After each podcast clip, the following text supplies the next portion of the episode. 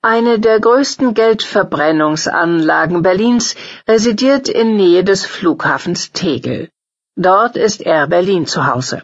Tag für Tag machte diese Fluglinie zuletzt rund 740.000 Euro Verlust.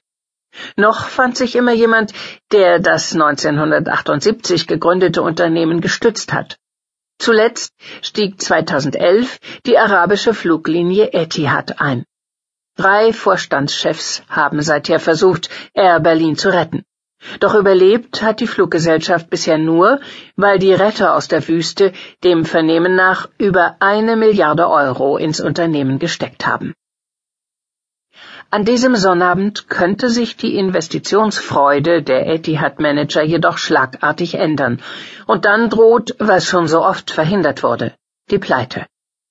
Vordergründig geht es nur um buchungstechnische Details, um 31 Flugverbindungen, die Etihad und Air Berlin als Partner anbieten, sogenannte Code Shares. Diese Flüge dürfen Air Berlin und Etihad von Sonnabend an nicht mehr gemeinsam verkaufen. Ein Verbot des Verkehrsministeriums wurde bereits vom Verwaltungsgericht Braunschweig bestätigt. Hinter dem Streit um diese Flüge steht eine grundsätzlichere Frage. Darf Etihad mit Hilfe des Berliner Partners zu Lasten der Lufthansa in Deutschland weiter wachsen? Oder wird das Vordringen der Araber politisch gestoppt? Als Retter war Etihad herzlich willkommen. Als Rivale der Lufthansa jedoch will das Verkehrsministerium den Einfluss der Araber auf ein Minimum begrenzen. Bisher kooperierten Air Berlin und Etihad durch die Code Shares. Das sind Flüge, die für beide Airlines gebucht werden können, am Ende fliegt aber nur eine. Wer beispielsweise von Peking nach Stuttgart reisen möchte, der steigt in Peking in einen Etihad-Flieger und in Abu Dhabi dann in ein Flugzeug von Air Berlin. Auf dem Ticket sieht er nicht, dass er eigentlich zwei unterschiedliche Gesellschaften nutzt. Für Etihad und Air Berlin hat das ungeheure Vorteile.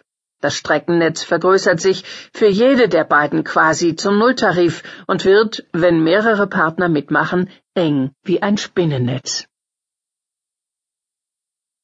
Nur durch Co-Chairs konnte aus Etihad so schnell die weltumspannende Airline werden, von der Abu Dhabis Herrscher seit einem Jahrzehnt träumen.